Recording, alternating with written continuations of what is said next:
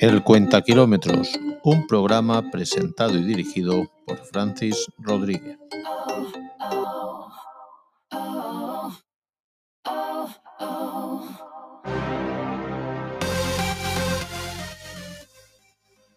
Nuestra mayor gloria no es no caer nunca, sino levantarnos cada vez que caemos. Confucio. ¿Qué tal amigos? Aquí estamos de nuevo con un poco de retraso, pero aquí sí, en nuestro nuevo programa del Cuenta Kilómetros.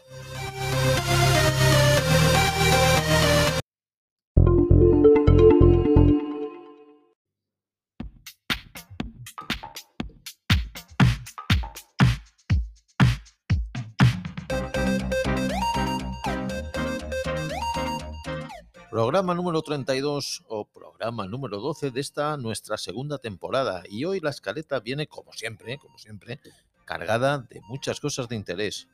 Como siempre, en primer lugar, la actualidad. Hoy traemos el calendario del Mundial de Rally entre alguna noticia más de los constructores de coches. Haremos un pequeño resumen ya un poco pasado, pero importante saberlo cómo quedó el Dakar para todos aquellos que aún no lo sabéis el coche de la semana, por primera vez hacemos una comparativa entre dos coches, el Toyota Yaris y el Renault Captur. Haciendo kilómetros, nos vamos a la localidad de Galisteo y en el buen comer, un pollo crujiente con crema de patatas. Espectacular el programa de hoy, quédate con nosotros.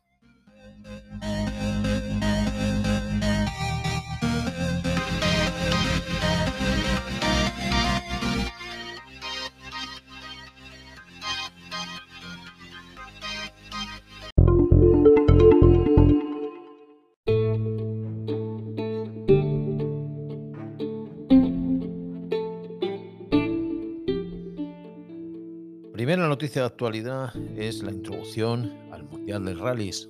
También intentaremos seguir este Mundial aquí en el Cuenta Kilómetros. Pues bien, estamos hoy grabando día 21 este programa de, retraso que, que debíamos a nuestra audiencia. Y ya se está corriendo el primer rally, que es en Monte Carlo. Empezó justo ayer, el 20 de enero. En el programa del domingo daremos poco el resumen. Pues bien, constará de 13 carreras.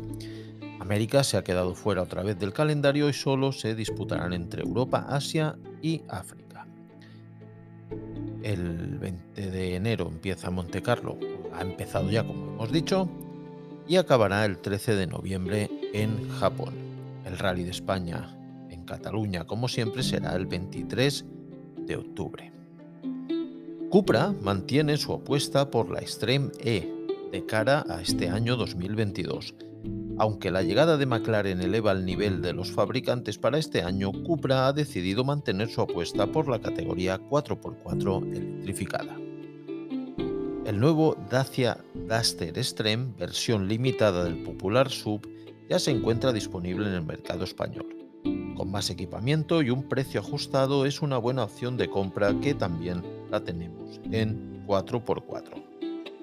Opel, la oferta mecánica del nuevo Astra Sport Touareg, es común a la carrocería hatchback o berlina de 5 puertas y ofrece propulsores de turbo gasolina 1.2 de 110 y 131 caballos, turbo gasolina de 1.6 de 180 caballos un turbo diésel de 1.5 de 130 caballos y híbridos enchufables 1.6 de 180 caballos y 224 caballos, con una autonomía, los dos, de 70 kilómetros, totalmente electrificada, con esta autonomía.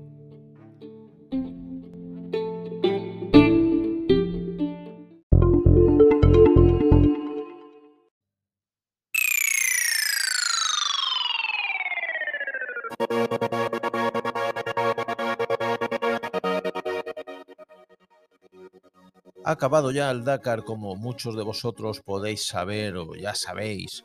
Pero bueno, aquí estamos. Dijimos que daríamos un pequeño resumen y aquí lo tenemos. Hablaremos solo de la participación española o de los pilotos españoles en este Dakar 2022, que cerramos con tres podios. El de Gerard Farred, segundo en side by side, Uriol Mena, tercero en la misma categoría, y el de Cristina Gutiérrez, tercera en prototipos ligeros. También con cuatro de ellos en el top 10, Barrera en motos, Santi Navarro y Xavi Blanco en categoría de T3 y Joan Lascors en categoría T4. Por todos es conocido que en Side by Side Gerard Farrés y su avería eléctrica a pocos metros de la meta en la última etapa fueron órdenes de equipo con lo que cedió el primer puesto a su compañero, el americano Jones. Pues bien, contentos porque el papel de Gerard Farrés fue apasionante y también la elegancia y, y, la educación que también cabe destacar de este gran piloto que seguro el próximo año tendrá su gran oportunidad.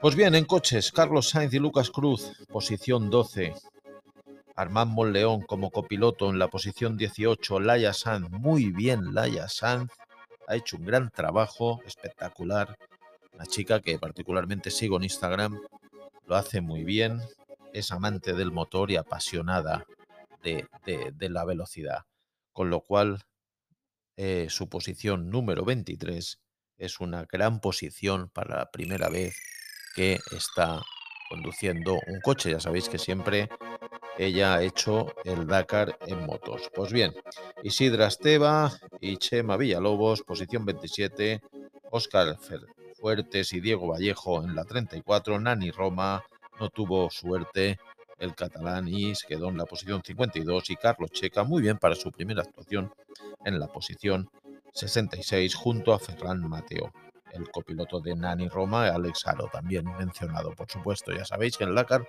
los copilotos tienen, tienen casi el mismo peso que los pilotos. Pues bien, en motos ha ganado el señor San Sutherland, importante que ha sido con una gas gas, con capital ya de KTM, pero una moto de aquí, nuestra. Eh, contentos por eso. En Original by Motul, Arunas Yelatsneki ha sido el ganador, en quad Alexandre Giraud, en coches Nasser Alatilla, prototipos ligero Francisco López, side by side Austin John, ya sabemos, Gerard Farrés le ha puesto el título en bandeja. Tampoco vamos a desmerecer el trabajo de Austin John, que también ha hecho un gran Dakar. Y en camiones, Dimitri Sednikov se lo ha llevado. Y en clásicos, versión que o eh, em, categoría, perdón, que no me salía la palabra, que va a ser emergente y va a ser importante en el próximo Dakar, ha ganado el señor Sergi Mogno.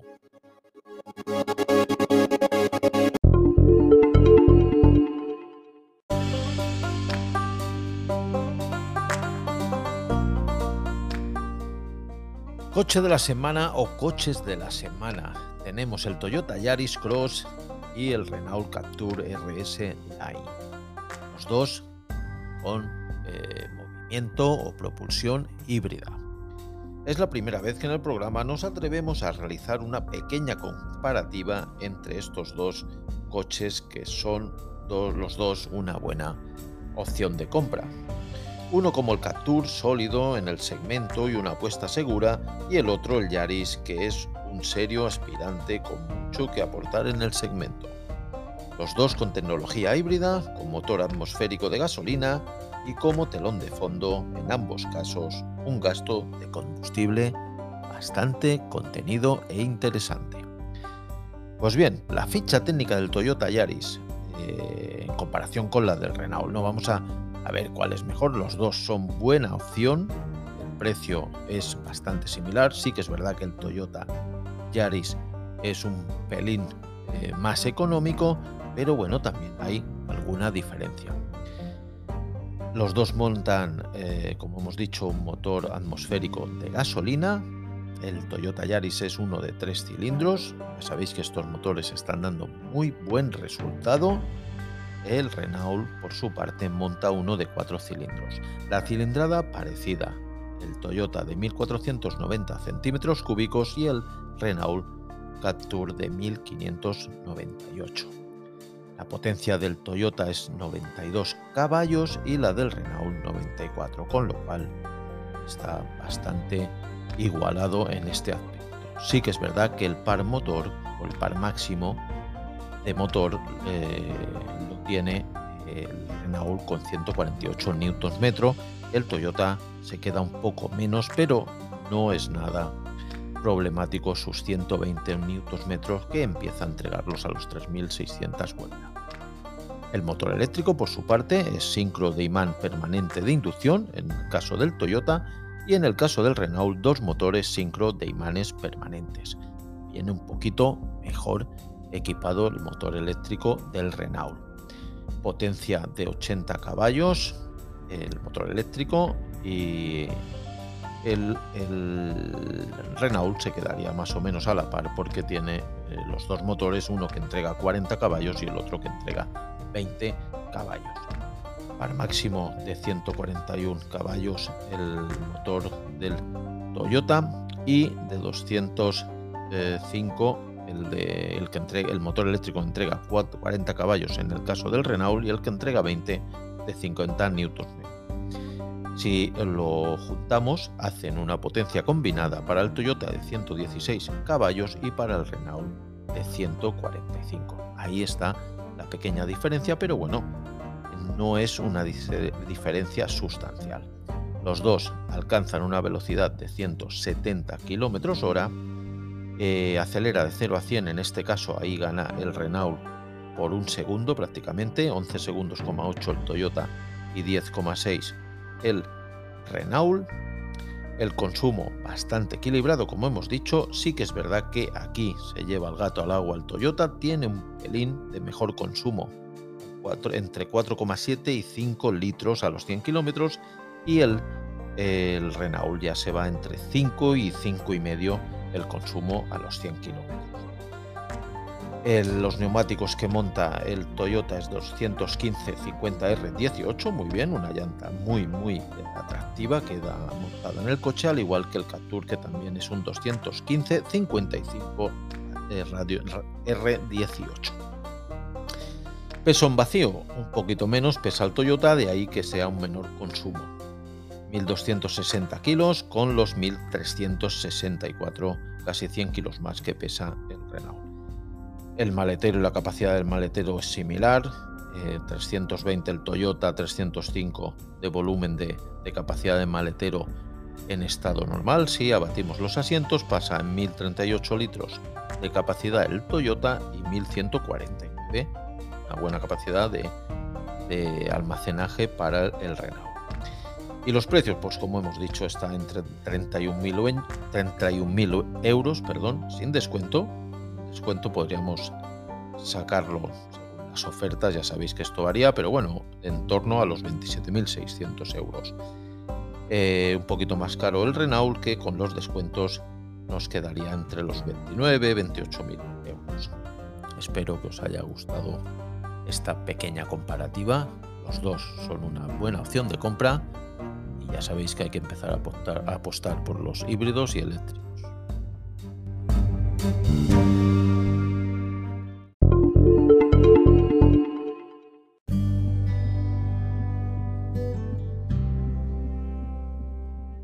Pues venga, ponemos en marcha cualquiera de los dos coches de los que acabamos de hablar para irnos a Galisteo, localidad con 900, 902 habitantes, municipio de la Comunidad Autónoma de Extremadura en la provincia de Cáceres, encuadrada dentro de la mancomunidad del Alogón y del Partido Judicial de Plasencia.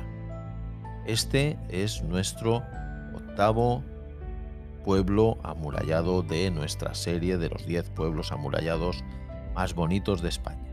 Calisteo, provincia de Cáceres, comunidad autónoma de Extremadura. Tenéis que ir.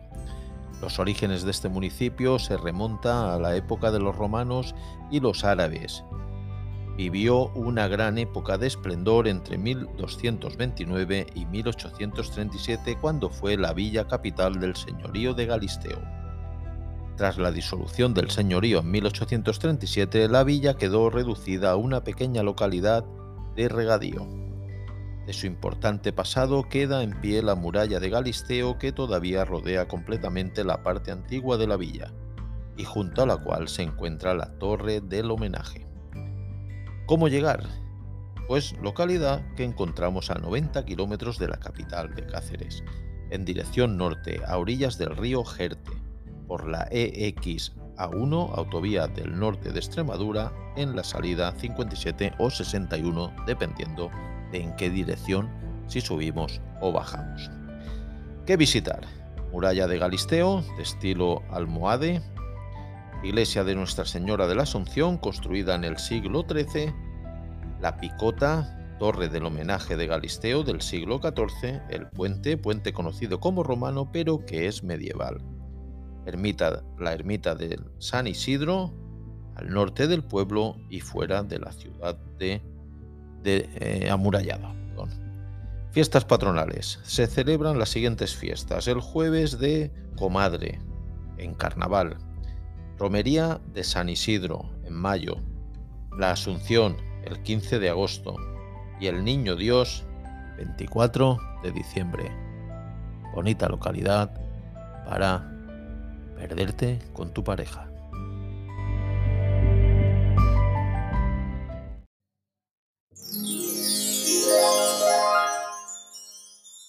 Llegamos a El Buen Comer.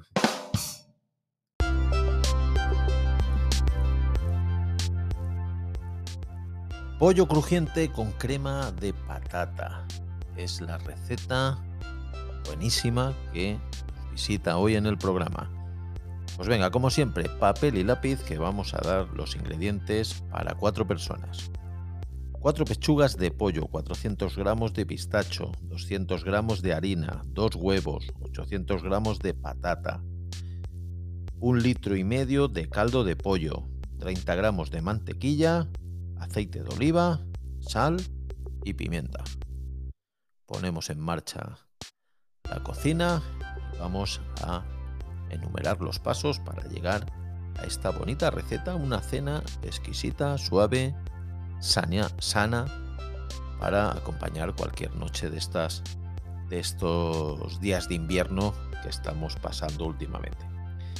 Pues venga, pelamos los pistachos y los molemos en un mortero o, si somos más modernos, en una picadora eléctrica. Eh, las pechugas de pollo las vamos, no las vamos a filetear, las vamos a cortar por la mitad. Enteras se quedan muy gruesas. Hay gente que a lo mejor os gusta y lo podéis hacer entera, pero yo las parto por la mitad y las dejo en dos trozos. Pues bien, las rebozamos pasándolas por el huevo, la harina y los pistachos. Paralelamente, pelamos las patatas, las cortamos y las colocamos a hervir en el caldo de pollo. Una vez hervidas, las escurrimos, pero el caldo lo reservamos porque nos servirá para seguidamente, una vez eh, machacadas eh, las patatas, añadimos la mantequilla y vamos añadiendo el caldo y vamos batiendo hasta conseguir que eh, quede una textura cremosa. Entonces eso lo vamos consiguiendo con el caldito de pollo donde han estado hirviendo las patatas. Lo podemos rectificar un pelín de sal, lo probamos y lo rectificamos. Luego, pues nada, en una sartén eh, ya hemos salpimentado un poquito también y rebozado las pechugas. Con abundante aceite caliente las freímos hasta que queden crujientes. Y nada más.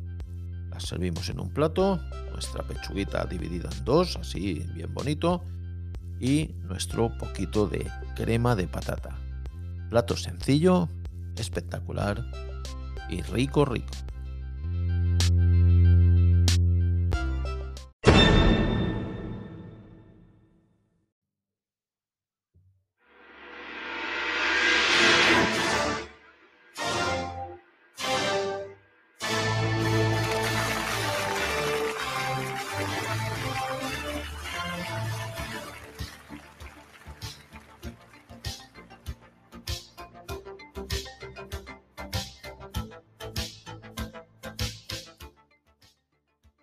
La vida es una película que vuelve a empezar cada mañana al despertarnos. Olvídate de tus errores, pues cada día tienes la oportunidad para triunfar y alcanzar la felicidad. Buen día amigos, espero que hayáis disfrutado como siempre de este programa y nada más. ayudadme a crecer, explicárselo a vuestros conocidos y amigos. Y, nada, y ya sabéis, cualquier cosa, en oxia.company podéis comunicaros conmigo. Gracias a todos y hasta el próximo programa.